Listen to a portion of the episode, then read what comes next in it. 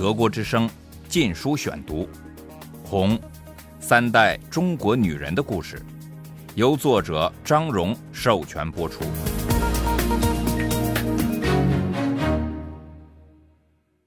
第四章：亡国奴，走马灯似的换政府。一九四五至一九四七年，第一节。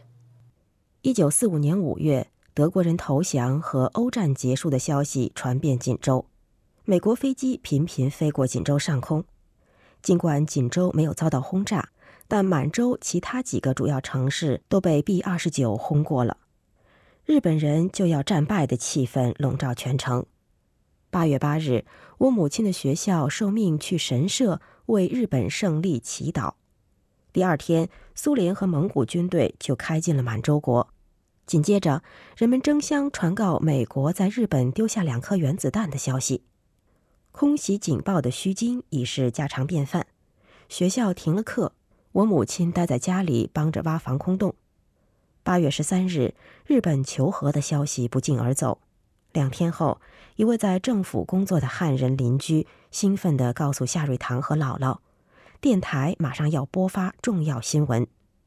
夏瑞堂没有去药店，和姥姥一起坐在院子里，只听广播说：日本天皇宣布无条件投降，溥仪宣布退位。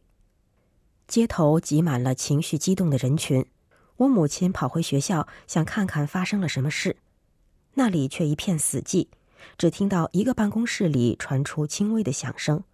她悄悄跑过去，透过窗户，只见日本教师抱在一起痛哭。那天晚上，我母亲几乎一夜未眠。天蒙蒙亮时，就被街头喧哗的人声惊动。她打开大门，只见一群人围在街口，一位日本妇女和两个日本孩子的尸体横卧在那里。接着，他又听说一位日本军官剖腹自杀，他的家人也被私刑处死，财产遭人洗劫一空。几天后，夏家的日本邻居一家也死了。据说是服毒自杀，在锦州到处都有日本人自杀、被杀或财产被抢劫的消息。我母亲注意到，一位平时靠捡破烂为生的穷邻居，突然间有了很多值钱的东西要卖。学生们，特别是男学生，狠命地揍日本教师，以报复过去的挨打受气。有些日本人把他们的婴儿放在当地人家门口，希望孩子有条活路。有的日本妇女被强奸，许多女人把头发剃光，装扮成男人。我母亲为田中小姐担心，她是学校里唯一从未打过学生的日本教师，也是我母亲朋友被处决时唯一流露出悲伤的日本人。我母亲对父母说，她要把田中小姐藏在家里。姥姥显得很忧虑，不过她没说什么。夏瑞堂只是点了点头。因为玉兰姨妈与田中小姐身材相仿，我母亲从姨妈那里借了一套衣服，跑到田中小姐住处。田中小姐当时正用衣柜之类的家具堵住门，以求自保。她穿上姨妈的衣服，看上去很像中国人。碰上有人问我母亲，就说是她表姐。反正中国人自己也弄不清有多少表亲，外人就更糊涂了。田中小姐被藏在那间曾藏过王汉臣的房间里。日本人的投降和满洲国的垮台使城市陷入无政府状态，受害者不仅仅是日本人。一到夜间，城里城外变成打劫者的天下，救命声此起彼落。家里的男人，包括姥姥十五岁的弟弟玉林和夏瑞堂的徒弟，都爬上房顶守夜。他们手持斧头、菜刀。身边是大堆石头，我母亲跑上跑下的帮忙，那副贼胆大的神情，着实让姥姥吃惊不小。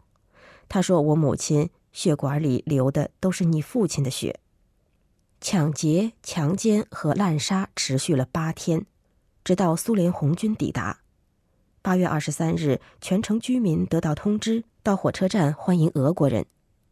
夏瑞堂和姥姥待在家里没动。我母亲随着大批兴高采烈的年轻人涌入车站。火车进站时，人群挥动着五颜六色的三角形小旗，高声欢呼“乌拉”。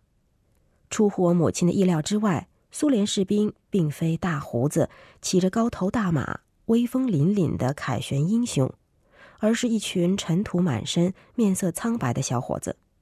除了偶尔从疾驰而过的小汽车里瞥到一些神秘人物外，这是我母亲亲眼见到的第一批白人。大约一千名俄国士兵进驻锦州。起初，人们感激他们帮助赶走了日本人，但不久，新的麻烦来了。日本人投降后，学校关了门，我母亲只得上私人办的补习班。一天，在下课回家的路上，她看见路边停着卡车，一些俄国士兵正把布一批批从车里往外递。布匹在当时极为稀缺，日本人统治时期是定量供应。俄国人拿这些布做什么呢？他很快发现，这些布匹来自他小学时曾经劳动过的纺织厂。俄国人正用它们向行人交换手表、钟和其他小玩意儿。我母亲飞也似的跑回家，在一个堆放杂物的大箱子里翻来翻去，从底层找到了一个座钟，又破又旧。她失望极了，但俄国士兵却爱不释手，将整整一批美丽的白底印花布塞到他手里。晚饭时，全家人议论此事，都啧啧称怪，搞不懂这些奇怪的外国人对毫无用处的东西为何有这么大的兴趣。俄国士兵不仅从工厂拿产品，还整个拆掉工厂，如锦州的炼油厂，把全部设备运往苏联，说是战争赔偿。但对当地人来说，这等于是工业被毁掉了。俄国士兵还闯进民家。见什么拿什么，特别是手表和衣服。俄国人强奸妇女的消息也传遍锦州，整座城市又笼罩在愤怒和不安的气氛中。德国之声《禁书选读》。我母亲也与俄国大兵有过一次惊心动魄的遭遇战。夏家住宅因位于城墙外，很不安全。所以举家搬入我母亲朋友借给的一所有石头围墙的院子暂住。搬家使我母亲每天去补习班要走三十分钟。一天，一辆苏联吉普车突然刹在离他不远处，几个俄国士兵叫着跳下来抓他。我母亲撒腿就跑，迎面远处坚持早送晚接的夏瑞堂正冲他挥着手杖，嘴里呼喊着什么。眼看越追越近，我母亲转身拐进了路边一家幼稚园的后门。她熟悉里面复杂的建筑结构，利用院院相通的门从另一条街跑掉了。夏瑞堂很快就松了一口气，因为俄国人空手而返，满脸挂着不解。俄国人到达一星期后，我母亲被通知参加一个夜间会议。她来到会场。看见不少衣衫又旧又不合身的男子和几个妇女，正在演说他们如何经过八年抗战打败日本人，使老百姓成为新中国的主人。这些人是共产党，中国共产党。他们是在前一天刚入城的，没有任何欢迎仪式。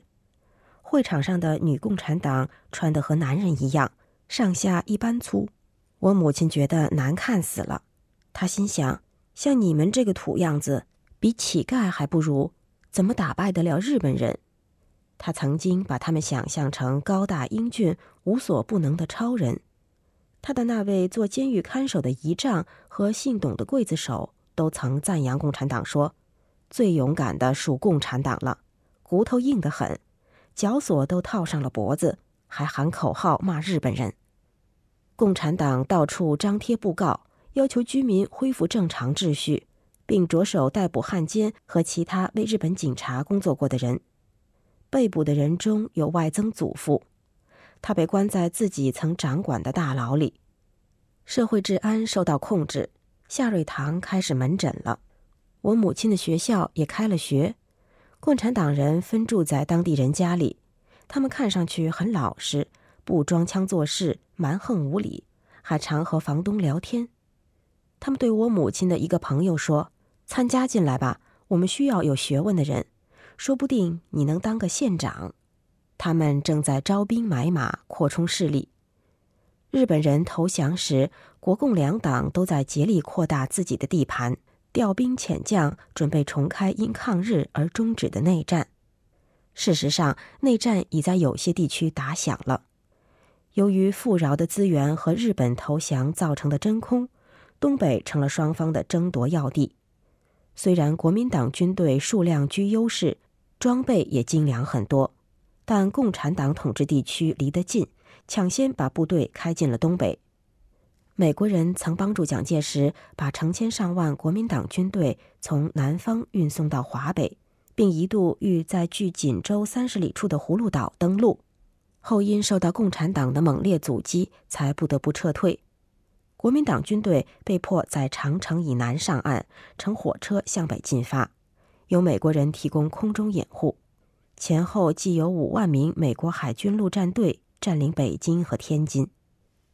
十一月底的一个傍晚，我母亲下课回家，看到携带武器装备的中共士兵行色匆匆地由南门撤退。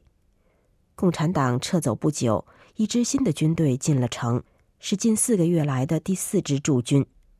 这支部队军容整齐，士兵穿的是卡其布，军官是呢制服，拥有崭新的美式武器。这就是国民党军队。人们都跑出房屋。聚集在狭窄的土路两旁，鼓掌欢呼。我母亲也挤到人群前头，她突然发现自己也跟着举手欢呼了，心想这才像打败日本人的军队。她奔回家中，激动地告诉父母，他看到了一些多神气的军人。锦州洋溢着节日气氛，人们争先恐后把军人请到家里住，一位军官也住进夏家，他举止文雅谦恭。全家人都喜欢他。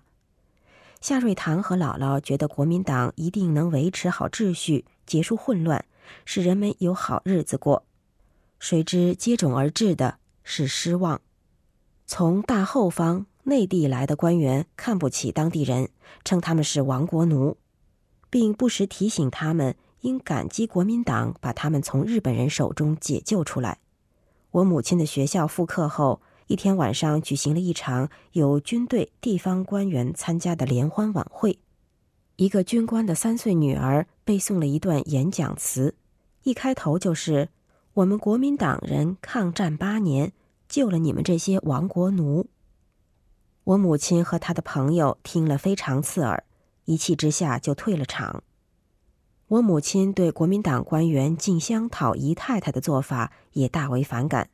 她的学校是全市唯一的女子中学。从一九四六年初开始，各类官员纷至沓来，找妻子的有之，找姨太太的更不乏其人。有些女学生甘愿出嫁，有的则不敢说个不字，因为他们的家庭把和大官联姻看作是走好运。德国之声《禁书选读》，《红三代中国女人的故事》。由作者张荣授权播出。